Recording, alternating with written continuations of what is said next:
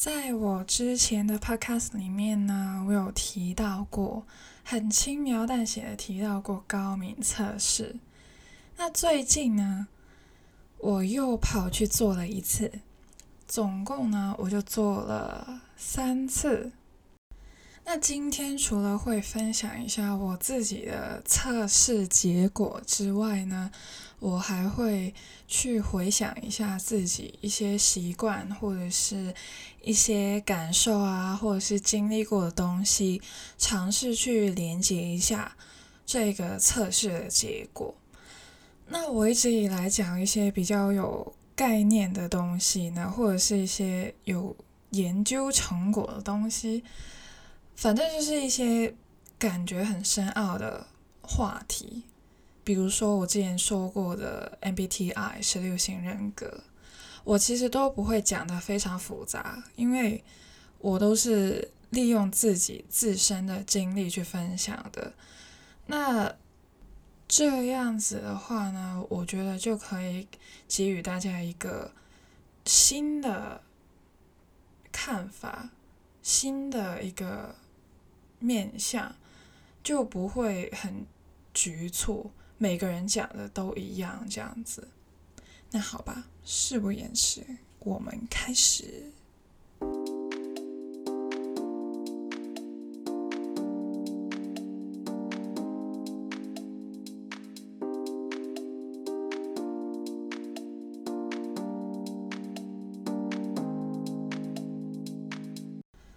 总共测试了三次，三次呢都是在一个不同的环境或者是因素去推我做的一个测试。那高敏测试顾名思义，就是他想要测试一下你是不是一个高敏的人，是不是一个比较敏感的人。那至于是对什么敏感的呢？可能是声音，或者是其他巴拉巴拉的东西，很多东西都可以让你塑造成一个高敏的人。第一次接触这一个测试的时候呢，其实我是看 YouTube，那当时就是看到一个 YouTuber 分享一下什么叫高敏测试的时候呢，我就好奇心驱使，就去做了。第一次的结果是九十三分，我并不知道他的满分是多少，他那个版面没有说，但是他说其实分数超过六十就已经是高敏族了，那我是九十三，那时候我就觉得我活了那么多年。我又多了一个新的标签，除了是什么处女座啊、完美主义者啊、龟毛，现在再多一个高敏族。其实我高敏或者是敏感这个词对我而言并不太陌生。从小到大，我妈很常会说：“你也太敏感了吧，小小的东西为什么反应那么大？”或者是其他的朋友、同学也会觉得我很敏感。那一直以来我都好像有点装作听不见，没有太在意这一个东西。但是经过这一个测试之后呢，我就开始思考一下，高敏族这一个族群是不是？我一直存在着的一个地方。从小到大，我就想了非常多。比如说，我可能想到一个词，呃，气球这样子。我真的是突然间想到气球，我可以连接非常多的东西，然后一直延伸，无限延伸，然后我的眼睛就好像在放空一样。殊不知，其实我的脑中一直经历着一些 暴风雨，或者是好像赛车般的高速运转状态。就不是在解什么世纪难题，或者是一些很深的逻辑问题，但是我就可以无限的延伸非常多东西。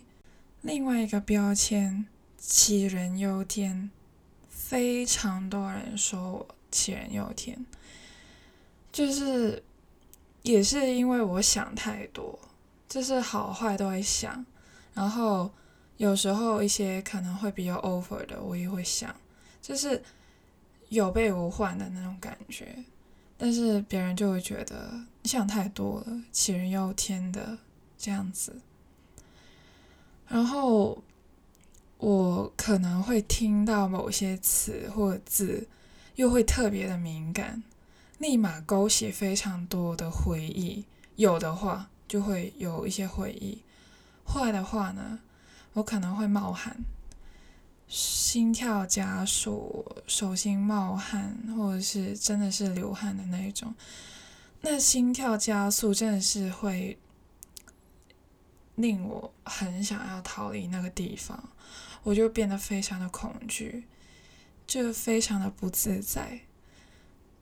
真的，有时候呢，有些回忆是开心的。我真的可能开心个一整天，就真的可以做到那种被骂我也不会不爽的那一种。那我其实讲到这里的话呢，我想要带出一个东西，其实我对声音是尤其敏感的。那我刚刚也有提到，就是我可能听到一些字词，我会突然有反应，而且不是一些。很平淡的反应，但是我表面看似很冷静，但是我内心真的是非常的崩溃的那一种，也是很大程度跟声音有关系。对声音敏感，这真的是有好有坏的。呃，我有一个亲人几年前去世了，就真的是蛮呃。戏剧化的，因为真的是好像有时候看一些剧啊什么，你有什么很大很重要的事情开始进行之前，总会有人出事那种。就是当时我考大学的时候，就是有一个亲人刚好进医院了。然后就去世了。那他叫我的绰号呢？我是永远不会让别人叫的。甚至我现在听到别人可能不小心叫了那个绰号，我会立马反应非常大，就是会立马勾起非常多的回忆，就像跑马灯一样。一秒钟刷过非常多的回忆，我会想起他的一切，然后我就会想哭。还有勾起一个事实，我永远无法再见到他的事实，所以就是特别的敏感在这里。好的点呢，其实我也是非常的感恩的，因为我不会忘记他们的声音。我很庆幸的是，当时他叫我的时候的动作、表情、语气、声音、声线等等，都可以完美的复刻在我的脑中。我脑中就是可以呈现出那个画面跟声音。我希望随着时间的流逝，这个画面。还是好好的保存在我的脑中，但是此时此刻，我还是记得非常清楚。就是感谢我这一个对声音高敏的状态，令我对那段回忆记忆犹新。除了对话内容。会记得很深刻以外呢，我听歌也是，就是好像同理心泛滥的感觉。我听歌很常哭，有时候越不开心的时候，我就更想要听一些负面的歌。然后我还记得李荣浩老师他出了一首《等着等着就老了》，我听了前三次，前三次都哭了。就是他前进其实还蛮厉害的，他最后的部分其实有想要救回来，但是我想说真的救不回来，我超级不开心的，就是整个人颓废到极致，完全救不回来，然后真的会崩溃的那一种。我很清楚，我哭的时候或是崩溃的时候，尤其是崩溃的时候，真的很难看，完全停不下来的那种哭，就是眼泪是好像水龙头一样，就是好像哪里的洞破开了，那水管的洞破开了，你停不下来，就是你可能没有在哭了，但是它还是在流的那一种，就。非常的难看，那个时候我只能等，就是等时间慢慢的流逝，然后慢慢的令我恢复。我真的哭得非常累，我可以立马睡十几个小时那种。所以崩溃一次，感觉好像做了一场运动，大氧运动，在那重训的那种，累死。接下来呢，就想问大家一个问题，说。假如你身边的人被骂，你会有什么反应？比如说，呃，你的同学被老师骂，或者是你的兄弟姐妹被父母骂，等等，你的感受是什么？我自己呢，我之前其实也说过了，这世界上呢，其实真的是没有真正百分百的那种生同感受。但是我是会很乐意去运用我的同理心，去尝试感受别人感受的东西。有时候人被骂的时候呢，老实讲，我自己非常难过，感觉好像我也在被骂的那种，就是明明跟我半毛钱关系都没有哦，但是好像就是在骂我的感觉。我还记得高中的时候，我有一个老师，其实不止一个，我好几个老师都觉得我们班是需要被开导，或者是弄开窍的那一种，就可能我们还是长不大的那一种，所以他们就很冷静的跟我们讲一下道理。那个时候，很多同学就是。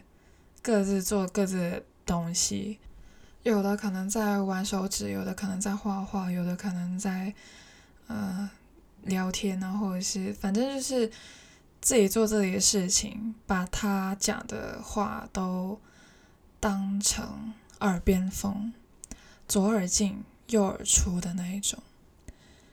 但是我是非常的喜欢他们这样子跟我们讲道理。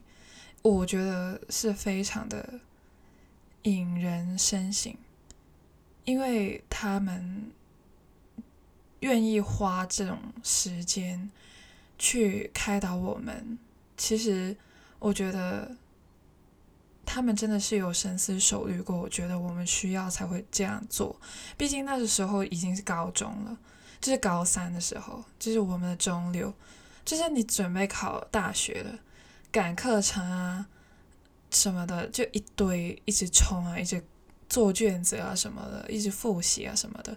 但是他愿意花这种时间去跟你说这件事情，证明真的非常重要。然后有时候他们还是会有一点点激动，就是会觉得你们怎么都没有在听，我特意花这种时间跟你说话，你怎么都不愿意去听。我是很认真的告诉你们这些事，我希望你们不要把我的事情当做是开玩笑。就是有些很脾气很好的那种老师，也是变得非常激动。那个时候我就有一种，呃，怎么说呢，就是惭愧嘛。但其实我一直都是很乖的那一种。但是我就觉得他跟我们班说，就是跟我说，就是可能他集中在跟其他不听他话的人说，我是非常的专注听的，但是感觉骂的好像也是我。然后他讲的每一句话，我都会带入，也不是说我是那种很容易带入，就是自己自行带入的那种人，不是，就是我会尝试渗透感受一下，然后去了解一下老师的立场，然后我应该要做什么，甚至我真的是会事后跟一些跟我能够有联系的同学。去聊一下，去反省一下刚刚老师所说的事情。哦，老师听到的话会不会觉得很心灰？但是他不会听，OK。但是我确实是这样子觉得的。有时候有些话，我假如我没有聋的话呢，我基本上都听进去了，可能真的会让自己蛮难受的。还有，我发现其实我从小到大都是这样子。假如我的呃亲戚的孩子被骂，被我的亲戚骂，我也会反省一下自己。我也不知道为什么会这样子，但是其实我这个高敏真的是从小到大都在发生的。那其实我还蛮感恩自己有这个高明的特质，因为这样子可以，当然是有缺点啦。有人可能觉得是太敏感了，over 了，但是我觉得有时候真的是两面去看吧。我觉得它带给我的好处也是很多的。之后呢，我就把这个高敏测试呢忘记了一段时间。然后有一次我在刷 IG 的时候呢，我就看到我一个朋友，一个好闺蜜，就 PO 了 Story，就是现实动态，说她也做了这个高敏测试。那他的结果呢，我这真的是吓到，他过六十分已经是高敏族了，他直接给我。突破一百，然后我就，因为我已经第一次测的时候九十三，然后我就再测试一下，因为其实随着不同的因素，可能是环境啊，你呃人成长啦，或者是你呃。知道的知识又多啦，吃的东西又多啦，不同的因素组合成，你可能会有改变。你的性格其实也是会改变的嘛，对不对？所以我就来看看我第二次测试的结果如何。那我第二次呢，就是测试到八十三分，那其实是比之前低了，但其实。是不是有进步的意思呢？其实没有，就是都是高民族的一员，也还是成员。那为什么我会说我并没有进步呢？因为我觉得那个分数其实你过了那个界限，你就是高民族的一员。那高敏其实。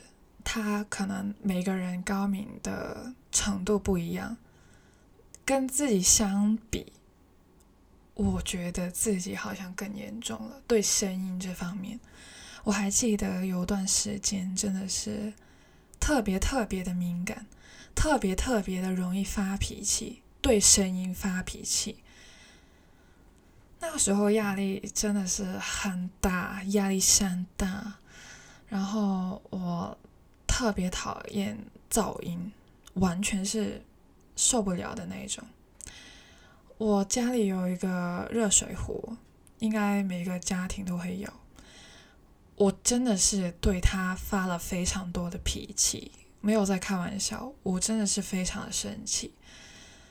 那个时候我就觉得他就是在热水的时候，我就很毛躁，然后他不噜不噜不噜不噜的时候，我就就觉得很烦。你可不可以停下来？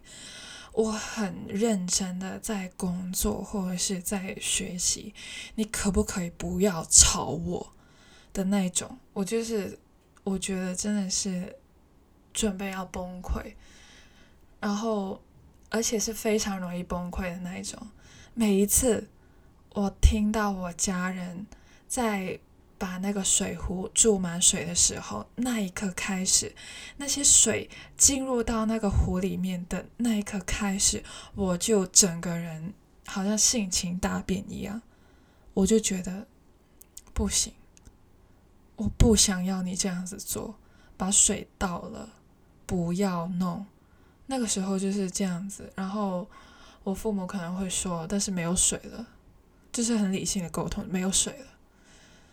然后我就让自己休息一下，那个时候我就放空一下，等水好了之后，我再继续的返回我自己的岗位上面工作。那个时候就是持续了一段时间。那你要知道，一个家庭可能一天可能弄几次水，真的，整个人就是毛躁的不行，就是真的啊，莫名的对一个水壶发了非常多的脾气。我现在不会这样子的，那可能真的是当下我之前有说过，就是疫情期间。学习真的是面临了非常多的障碍，或者是不同的困难，所以导致我特别的敏感。那现在我就还是会不爽他了，很吵，我觉得他真的很吵，但是就没有像以前一样一直对他发脾气。那我当时其实也会。觉得自己情绪上面可能会出现问题，也会有想过自己会不会有忧郁症或者躁郁症等问题。现在呢，可能毕业了，整个人就是有恢复了的感觉。那现在我觉得自己也是蛮健康的，也有一个新的渠道去说一下自己的感受，就是我的 podcast 啦。那。上周我就做了第三次的高敏测试，其实就是突然间想起这一个测试，我就去做了。其实这个测试呢，并不会花你非常多的时间，它只是几十题而已，好像四十几题，我记得没有，真的是没有花很多时间。那做了第三次呢，我的结果就是八十四分，对，还是 over 六十的，还是高敏族的一员。那最近呢，我就觉得自己会有很多的想法，想要去做，或者是突然出现的灵感。我其实还蛮感恩有这个天赋的，也是高敏族。给予我的一个能力，也听说十六型人格，我之前也说过了，我是 INTJ 建筑师，也是有创造力的，而且他们呢，可以把一些他们想象的东西变成一个现实。其实我真的是还蛮期待我这个天赋解锁的一刻，因为我知道拥有这个能力要运用才是重点，否则一切你都不会觉得是真的，一切都是空谈的。那我相信有这个能力在我体内，然后我愿意去解锁它，愿意去行动。其实我真的一直以来都还蛮缺乏行动力的，然后我也希望。接下来的日子呢，就是想少一点点，就是能够果断去做出一些行动，去解锁一下我的天赋才能。那我做完这一次的高敏测试呢，其实我并没有觉得很惊讶，就是对于这个结果很惊讶，反而我会想要知道更多的资讯，去感受、去拥抱这一个自己，了解一下自己。我不会觉得高敏是一种病，同时我也不会觉得独处是一种病。我之前也说过了，我是一定要有一段时间自己一个人，没有这个空间，我是真的不行的。那我。很自私的一点呢，就是我真的是希望每一天都会有一个固定的时间，或者是特定的时间，就是一段的时间，家里是没有人的，只剩下我一个人，这样子我才可以有跟外界接触的一个动力吧，可以这样子说。那我其实当知道自己更多。资讯的时候呢，其实有时候别人会看星座啊，或者是血型，或者是十六型人格 （A.K.A. MBTI），或者是九型人格高敏测试，甚至是普通的心理测试，这些其实都是了解自己更多的一些途径跟工具。我觉得有时候你可能会觉得这些不准啦，不要相信，不要被骗了，甚至是。啊，占卜我也觉得很有趣。我觉得这些是一些途径、一些工具，这些工具其实是中性的，我可以这样子说，他们是中性的。当然，中性它会带给你一些好的或者是坏的、正面的或者是负面的影响，看你自己如何去获取这些资讯以及运用这些工具，跟语言一样。有时候有些语言可能是脏话，会让人感到不愉快；也是有一些是赞美的话，令你非常的开心。语言同样也是一个工具，就是看你如何去运用它而已。你可以说一些非常有意义的事情，同样你也可以说一些很北气的话。那其实，呃，我觉得你是谁？真正的答案没有人可以告诉你，甚至你自己也不知道。但是可以透过这些工具了解自己的行动、语言或是思维模式背后的意义。其实也是，也就是在更加了解自己的道路上行驶着。我真的会。感恩自己有测试这一个高敏测试，我也希望大家去测试一下，然后透过这个工具去了解一下自己。其实，假如你的分数不到六十，或者是很低，十分、二十分、三十分、四十分，那就代表着你不是高敏族的一员。那你不是高敏族的话，你也可以去尝试了解一下。假如你不是敏感，那你是什么？你会有什么的举动呢？那些举动合不合符你本来的自己呢？或者是你尝试一下了解一下高敏族为什么会有高敏族的出现？我不是高敏族，但是我知道这个世界上有高敏族的人在这里。然后，假如我身边的人是高敏族的话呢？我要如何跟他们相处，或者是尝试运用着同理心去了解一下他们的立场，或者是为什么他们会有这样子的举动。那今天呢，也讲了非常多的资讯，今天的分享就到这里结束啦，又跟大家揭秘了一下自己的事了。好，see you in a bit，再见。